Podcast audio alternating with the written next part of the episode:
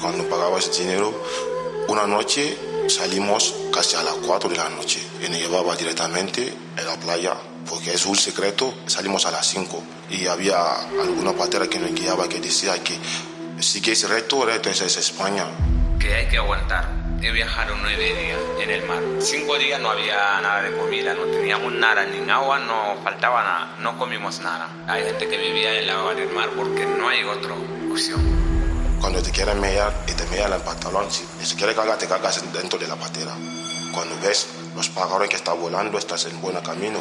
Que si es un delfín también es en un buen camino. Si no encuentro delfines ni nada, ves perdido, ves perdido. Cuando yo duermo siempre soñaba que estoy llegando a una tierra y siempre lo veo en mi sueño. Tenía dos cosas. Me voy a morir o me van a salvar. El drama de llegar a Europa. Un viaje sonoro por las rutas migratorias más peligrosas del mundo. Un podcast original de Cope. Recé para decir a Dios si me moras que me perdona los pecados. Estreno próximamente en cope.es y en las principales plataformas de audio.